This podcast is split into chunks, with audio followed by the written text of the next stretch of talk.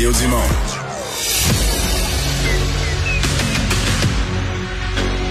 Emmanuel Latraverse. J'ai pas de problème philosophique avec ça. Mario Dumont. Est-ce que je peux me permettre une autre réflexion? La rencontre. Ça passe comme une lettre à la poste. Il se retrouve à enfoncer des portes ouvertes. Là. La rencontre Latraverse. Dumont. Emmanuel Latraverse se joint à Mario Dumont et moi. Bonjour Emmanuel.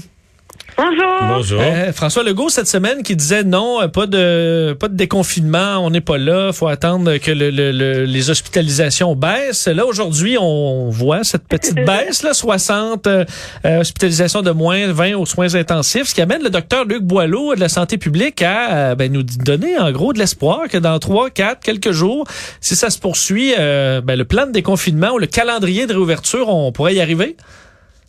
On pourrait y arriver et il serait vers début février. Alors, ça fait un peu se demander ben, si tu es capable d'affirmer ça lundi, c'est vendredi matin et 7h30, pourquoi pas l'avoir dit Il y a deux jours. Ben, je, Ça aurait ouais. euh, ça aurait peut-être simplifié la vie euh, du gouvernement. Moi, j'ai mon cœur balance entre deux théories. Mario, tu Oui. trancheras parce que tu Ah, je trancherai, wow. tu me mets de la pression. Alors, Ma première théorie, c'est que le gouvernement a vu que le roll-ball a monté d'un cran. Là. Hier, malgré euh, le plaidoyer de M. Legault, ils ont dit, ben, regarde, laissons, ouvrez la machine un peu, M. Boileau. Soyez, sans lui dire quoi dire, là, mais, n'hésitez pas. L'autre théorie, c'est que M. Boileau, moi, j'ai remarqué, là, tu l'as fait en entrevue souvent, euh, Mario, il est super bon en entrevue. Il est très détendu, il est très précis, euh, il est très convaincant, il nous donne des chiffres, il est un pédagogue extraordinaire. Mais quand il est derrière cette table-là, avec le premier ministre à côté, les caméras, le micro, c'est comme si il était comme gelé. Puis est-ce qu'il y a, par ses réponses tellement succinctes hier qu'elle n'ajoutait rien au débat, est-ce que c'est ça qui fait qu'en entrevue, il était plus à l'aise, puis il, a- il était capable d'élaborer dans des réponses qu'il n'a pas données hier? Donc, est-ce qu'il était gêné hier, puis dégêné ce matin, ou est-ce qu'on lui a demandé d'ouvrir la machine pour calmer le jeu un peu? Je sais pas c'est lequel des deux. Ouais.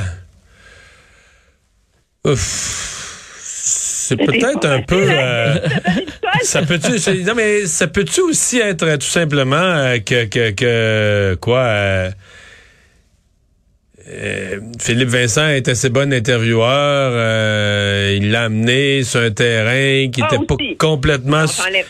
il était pas complètement supposé dire ça, là, tu sais, mais là, ben, euh, tu comprends, en jasant puis en parlant, il a fini par le dire. euh, à mon avis, il y a peut-être un peu de ça. Là. Je suis pas certain que M. Boileau...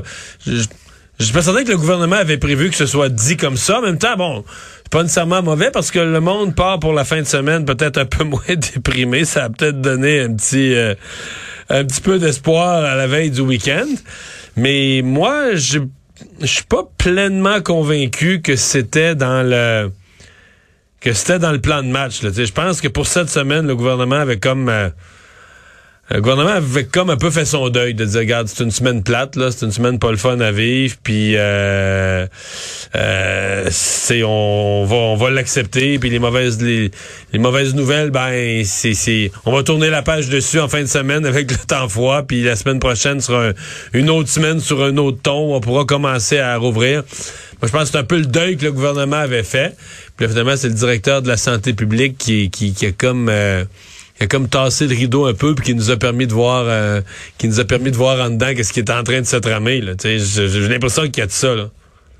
Oui, puis la, la réalité, c'est que le gouvernement est en train de est forcé de composer avec une euh, un effritement de l'adhésion aux consignes, aux mesures, etc., euh, plus rapide que ce qu'il n'avait escompté, et qui est causé aussi, moi, je crois, par un phénomène qu'on n'a pas vu venir jusqu'ici dans la pandémie, c'est que les gens ont plus peur d'être malades. Emmanuel, tantôt, jeunes- tantôt là, on faisait le calcul basé sur euh, les travaux de Cyrano là, tu sais qui ont fait un estimé de Ouais. combien de personnes l'avaient eu durant une semaine là. Moi, je, je l'extrapolais sur la semaine de Noël, la semaine avant Noël, la semaine après Noël, la première de janvier. Moi, je pense que c'est proche de 2 millions de personnes qui ont eu la COVID entre le 15 décembre puis aujourd'hui, là, là où on se parle. là. C'est quasiment 2 millions de personnes qui l'ont eu. Fait que je veux dire, euh, on peut pas. euh, je veux dire, moi, je peux plus dire que j'ai pas j'ai peur de la COVID. Là, je l'ai eu là, fait- avant Noël. Euh, on est une méchante gang qui l'a eu, donc il y a, il y a aussi ça. Là. OK. Hey, on Ouais, est, une, on est une méchante gang eu, là. Mais les gens qui l'ont pas eu se disent, tous les chiffres le confirment. Les gens qui sont aux soins intensifs, qui sont gravement hospitalisés, ce sont des gens très âgés, immunosupprimés, avec des comorbidités et des non vaccinés. Donc, si tu as entre 18 et 45 ans, puis tu es en santé, là, ben, c'est très difficile dans ce temps-là de convaincre les gens de continuer à adhérer. La réalité, c'est qu'on s'est rué pour aller se faire vacciner comme la misère sur le pauvre monde au mois d'avril dernier parce qu'on avait peur comme parents. C'était les gens de notre âge qui se ramassaient aux soins intensifs. Et là, le gouvernement a le double problème des gens qui ont plus peur d'être malades et donc que c'est plus difficile d'aller chercher les pourcentages additionnels en termes de vaccination et en termes d'adhésion. Et ça, Mais- ça va exiger, je pense, des réflexions sur comment gérer la suite de cette pandémie-là. Mais quand on parle de des gens adhèrent pas aux mesures, c'est beaucoup. euh, Il y a une critique plus grande, il y a une fatigue qui est là, mais. Non, les gens adhèrent encore. Mais Ben, un- c'est-à-dire que quand il y avait le couvre-feu, mettons, tout le monde disait, ah, donne rien le couvre-feu, c'est niaiseux le couvre-feu. Mais tu, te promenais dans les rues, il n'y avait pas un chat. Les, les policiers, la plupart des policiers disaient, ils ont presque pas donné de contravention. Puis ça se passait, il y avait peu de gens, les gens qui avaient dans les rues, c'est des gens qui allaient travailler. Fait que d'un côté, tu avais l'impression qu'il y avait une qu'il y avait une moindre adhésion, que les gens voyaient moins l'utilité. Mais dans les faits, euh, c'était pas la, la contestation généralisée, c'était pas la, la, la, la, la révolution dans les rues. Donc, je suis un peu perplexe. Je pense que les gens, je pense que tu le dis bien en disant que les gens ont moins peur. Puis moi, je le complète en disant, ben, tellement, tellement de gens qui l'ont eu que ça vient, ça aussi, intervenir, euh, tu sais, mettons, euh, sur, sur la prudence, sur le fait de faire très attention, puis tout ça. Une fois que tu l'as eu, veux, veux pas, euh, pas que tu baisses la garde complètement, mais t'as plus le même regard, là, tu tu repogneras pas au micron deux fois dans le même mois. Donc, c'est c'est tout ça. Je pense on est dans un contexte qui est différent. Les gens voient ce qui se passe dans les hôpitaux, ça oui. Mais bon, euh, tu sais...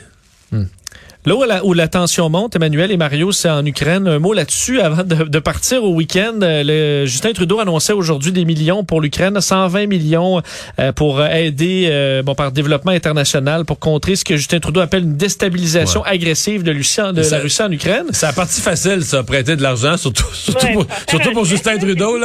C'est ça, mais là on voit des exercices militaires de grande envergure. Autant le Pentagone annonçait aujourd'hui que les Russes dans les derniers jours, euh, c'est quand même une patate chaude pour le pour le gouvernement, ça?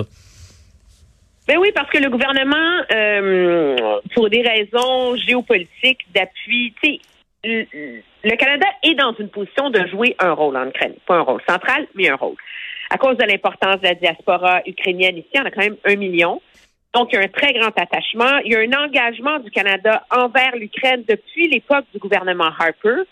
Euh, on a des militaires là-bas, mais l'enjeu est en restant là et en étant engagé, le Canada permet aussi d'entretenir de faire bilatéralement avec l'Ukraine ce que l'OTAN ne peut pas faire avec l'Ukraine parce qu'elle n'en est pas membre. Alors ça, ça donne un rôle potentiel au Canada, mais l'enjeu, c'est jusqu'où est-ce qu'il va être prêt à l'assumer, ce rôle-là. Et c'est là que la question du fait de donner des armes à l'Ukraine, comme a fait la Grande-Bretagne, ou de, de vendre à rabais ou par prêt, whatever, se pose. Et là-dessus, le gouvernement Trudeau ne s'est pas encore prononcé. Je pense aux grandes dames de l'Ukraine qui auraient voulu une annonce de la ministre euh, Joly là-dessus. Et la question de si on est prêt à envoyer plus de militaires. Et ça, M. Trudeau euh, a pas fermé la porte aujourd'hui, en vérité. Moi, j'ai peine à penser qu'il y a un appétit politique au Canada pour qu'on envoie des militaires en Ukraine, là. Mais euh, et, et- et ça montre que Ouais. le Canada est dans un essaie de, de tirer profit de cette crise-là pour confirmer l'utilité qu'il peut avoir auprès de ses alliés de l'OTAN, mais aussi auprès des, des États-Unis. Mais c'est, il n'y a pas un appétit politique à nulle part, là, pas plus aux États-Unis. Pour... Mais est-ce qu'il y a une, euh, Est-ce qu'il y a une option de laisser passer, là, si Poutine euh, euh, dépasse la limite là, et rentre, en, les troupes russes rentrent en Ukraine là, concrètement? Est-ce que les États-Unis, le Canada, les pays d'Europe de l'Ouest, est-ce que tout le monde peut fermer les yeux et dire, waf, euh, il y a ses raisons, euh, on va mettre quelques sanctions économiques, on va y faire quelques boycotts économiques pour un geste militaire aussi gros? Moi, je vois pas. Moi, je pense que ce sera pas possible. Il va falloir qu'il y ait une réplique proportionnelle. Même si ça nous tente. Tout le monde parle de grosses répliques, puis personne n'est capable de la formuler. Parce que la réplique la plus évidente à faire, si tu veux éviter la guerre, c'est des méga énormes gigantesques sanctions économiques. OK? Mais le problème, c'est que l'Union européenne n'est pas capable de s'entendre là-dessus pour une raison très claire. L'Allemagne, elle veut rien savoir. L'Allemagne, elle a besoin du gaz russe. qu'est-ce qu'il va, qu'est-ce qu'il va faire, Poutine, si euh, l'Europe et l'Occident imposent des méga giga sanctions? Il va fermer le robinet du gazoduc, là. Ouais. Alors, tout le monde est coincé, là. Et c'est dans ce sens-là qu'il faut, je pense que c'est la difficulté pour les pays européens et les États-Unis de formuler une réponse qui peut faire consensus. Et ça, Poutine le sait que, que ses adversaires occidentaux sont divisés.